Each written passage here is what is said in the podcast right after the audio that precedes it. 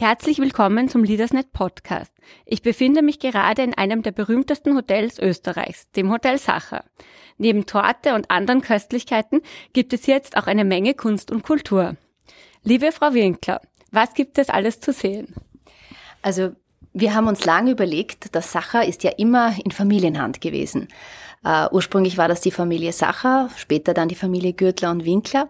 Und nachdem es eines der, oder das einzige familiengeführte Fünfsternhaus in Wien ist, haben diese Familien natürlich auch jede Menge Schätze in ihrer jeweiligen Zeit gesammelt. Und so kam uns diese Idee, diese Schatzkammer, diese einzigartige Schatzkammer, den Wienerinnen und Wienern, beziehungsweise Österreicherinnen und Österreichern einmal zugänglich zu machen.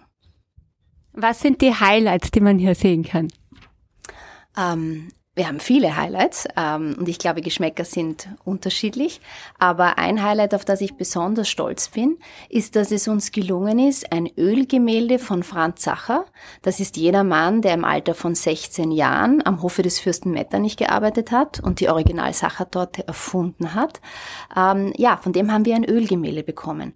Und zwar von einer der letzten Sacher Nachkommen, der Irene Sacher aus dem Hotel Sacher Baden, die hatte dieses Ölgemälde und durch einen Zufall haben wir einander kennengelernt und sie war dann so lieb und hat gesagt, eigentlich wollte sie es dem Windmuseum geben, aber jetzt, wo wir uns kennen, das gehört in Sacher. Ähm, Tradition und Moderne ist schon, sind immer Worte, die das Sacher kennzeichnen. Ähm, äh, Herr Käse, ähm, welche kulinarischen Erlebnisse bieten Sie ähm, in der Pop-up-Welt.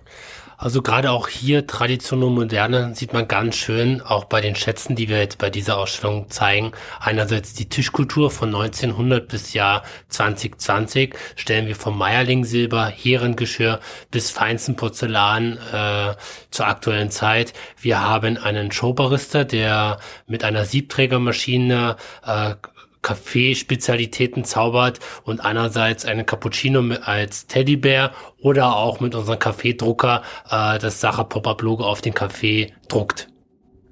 Also kann man sagen, in so herausfordernden Zeiten wie diesen ist es wichtig, innovative Ideen zu haben, um das Geschäft wieder anzukurbeln. Ja, und ich glaube, einfach im Gespräch zu bleiben, ja. Das ist auch das, was wir versuchen. Also gerade Kunst und Kultur waren ja im Sacher immer schon ganz wichtig. Das war zu Zeiten der Anna Sacher so und es ist heute so.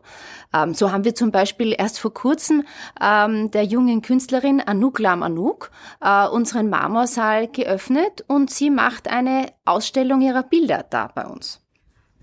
Auch nutzen wir Fläche, die wir jetzt aktuell nicht äh, benötigen, für äh, die Wienerinnen und Wiener oder auch Österreicher, um einfach Sachen herzuzeigen und nutzen dafür einfach freie Fläche. Haben das auch letztes Jahr gut gemeistert, indem wir unsere Sache Separés ins Leben gerufen haben und haben unsere 152 Zimmer als Mini-Restaurants äh, verkauft, was ja auch sehr großen Zuspruch hatte. Und jetzt hier mit dieser Idee, mit dieser Ausstellung äh, einfach das obere Sachereck nutzen als zusätzlichen Platz.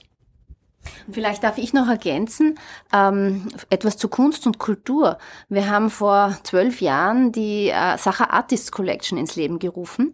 Das ist eine limitierte Auflage der Original Sacher Torte und das Spezielle daran ist, dass die Holzkisten, in denen die Original Sacher Torte verpackt ist, jedes Jahr von einem namhaften Künstler gestaltet werden. Und wir werden also, ja, eigentlich schon nächste Woche den heurigen Künstler präsentieren. Und das Tolle an dieser Edition Situation ist, dass wir den Gesamterlös aus dem Verkauf, das kommt immer einem sozialen Projekt zugute. Und seit wir die nächste Generation das übernommen haben, sind es eigentlich immer die Kinder, denn das sind für mich die Schwächsten der Gesellschaft, die wir einfach, die brauchen unsere Unterstützung. Ähm, eine abschließende Frage noch. Kann man also die Krise als Chance und Motor für Innovationen sehen? Ja, unbedingt. Also ich glaube, äh, im Sache haben wir, glaube ich, das letzte Jahr sehr gut genutzt mit unseren Mitarbeiterinnen und Mitarbeitern in verschiedensten Projekten. Wir haben vom Drive, Sache Drive Home oder Drive In verschiedenste äh, Sachen einfach probiert, auch Bestehendes neu hinterfragt. Und es ist, ich glaube, ganz wichtig, dass wir diese einmalige Chance, die wir jetzt hier hatten, auch nutzen. Und es ist natürlich immer ganz toll, wenn wir von den Mitarbeitern Einbindung bis zur Geschäftsführung alle mit dabei haben und solche tolle Projekte wie die Sacher Pop-Up Welt jetzt äh, entstehen gelassen haben.